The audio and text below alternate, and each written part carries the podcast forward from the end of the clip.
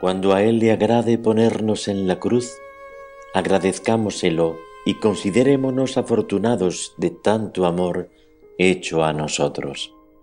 Padre Pío.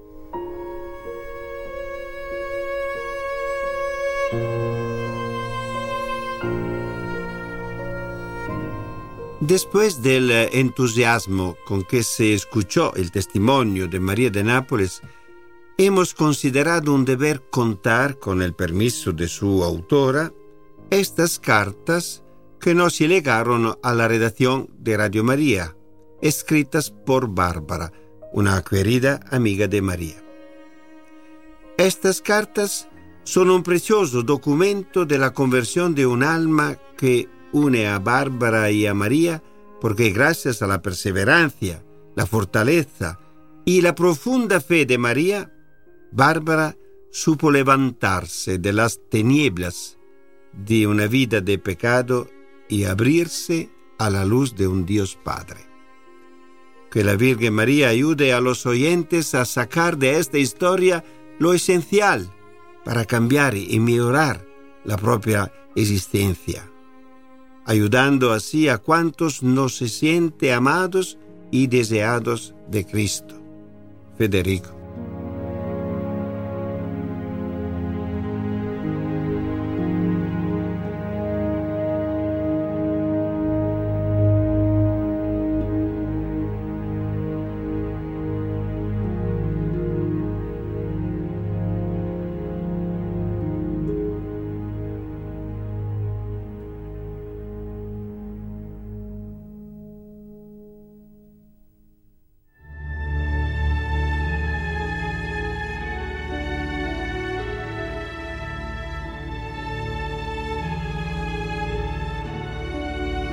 Primera carta de Bárbara.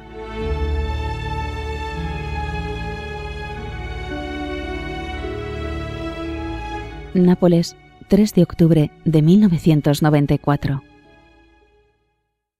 Querido Federico, después de haber pasado un año de la muerte dolorosa de María de Nápoles, mi compañera y amiga, en la triste experiencia de una vida inhumana, me permito escribirte esta carta directamente a ti, Federico, que tanto bien haces a través de Radio María, recordando y llorando por todas las realidades tristes de la vida. Me llamo Ana, es mi nombre convencional, y no tengo vergüenza en presentar mi caso.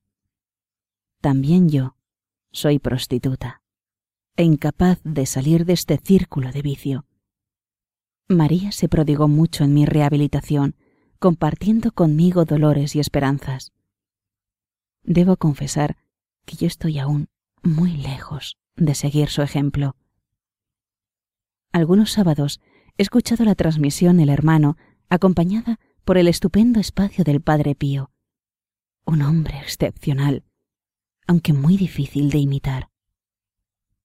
A través de María, conocí esta radio que tanto bien le procuró a su alma, llevándola desde el fango a las cotas más altas. Ahora, tampoco yo puedo dejar de escucharla. Especialmente el sábado por la noche, con gran sacrificio, permanezco despierta para oír sus bellas catequesis. Espero, como le sucedió a María, alcanzar el equilibrio que me permita seguirla en su grandiosa experiencia. Mi caso es muy distinto del suyo, por cuanto María fue capaz de cambiar su situación humillante. Además, estaba dotada de una bondad excepcional, fundamentalmente buena y altruista, dispuesta a cualquier sacrificio con tal de salir de su estado de vida enfangada. En poco tiempo hizo un camino de conversión que nos maravilló a todos. Qué estupendo sueño sería también para mí salir del fango, para alcanzar la meta que María logró con tantos esfuerzos y sacrificios. Pero ese Dios misericordioso es todavía tan lejano para mí. A veces me sorprendo a mí misma, llorando. ¿Y por qué no? Rezando. Son oraciones espontáneas, que nacen de un corazón herido en su dignidad de mujer. Qué tristeza cuando me veo rodeada por seres inhumanos, privados del mínimo sentimiento. Nosotras para ellos somos basura. En el fondo, esta vida no tiene otra razón de ser sino la explotación. Sufro por la maldad de los otros.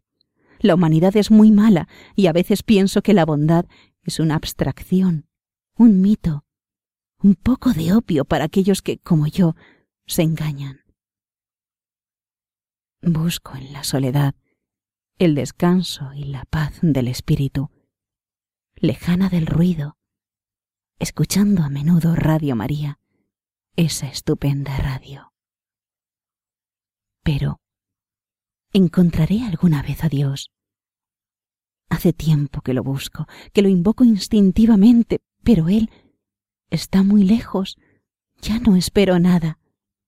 He tratado de ser buena en el sentido más amplio del término, pero todavía me queda mucho camino. Mi voluntad es muy débil y los instintos se oponen, generando en mí remordimientos de las antiguas faltas, por lo que me encuentro siempre en el punto de partida. Paso los días en estado de postración. No vivo, sino que vegeto, y me siento tan triste, incapaz de orar, tan abandonada de Dios.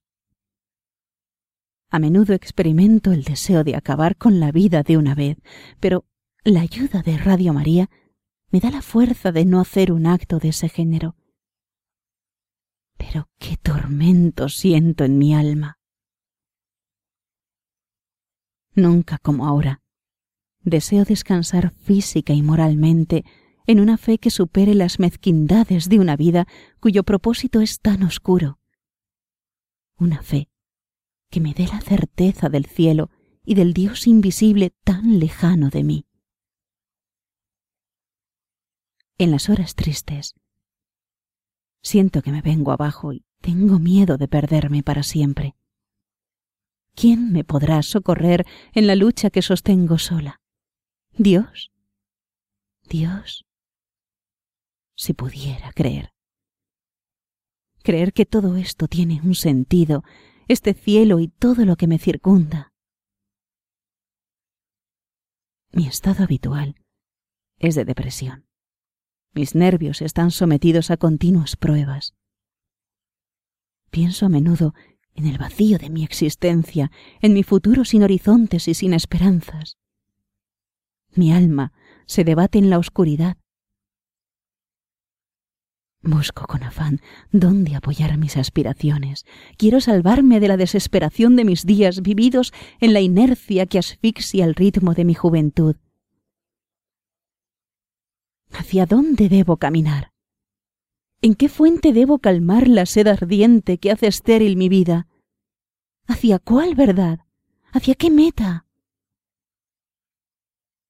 Siento hacia el mundo que tantas veces me ha desencantado el mayor desprecio y disgusto.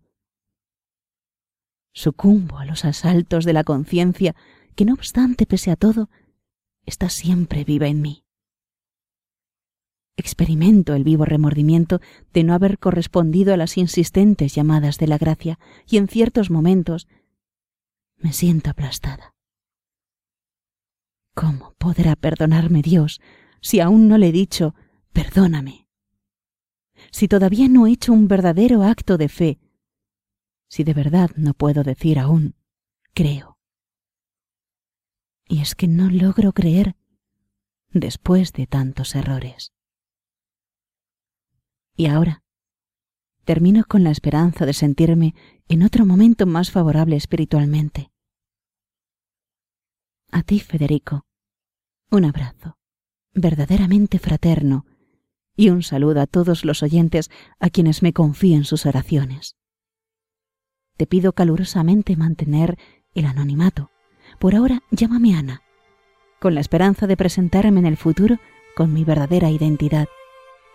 Nos escucharemos de nuevo. Chao. Ana.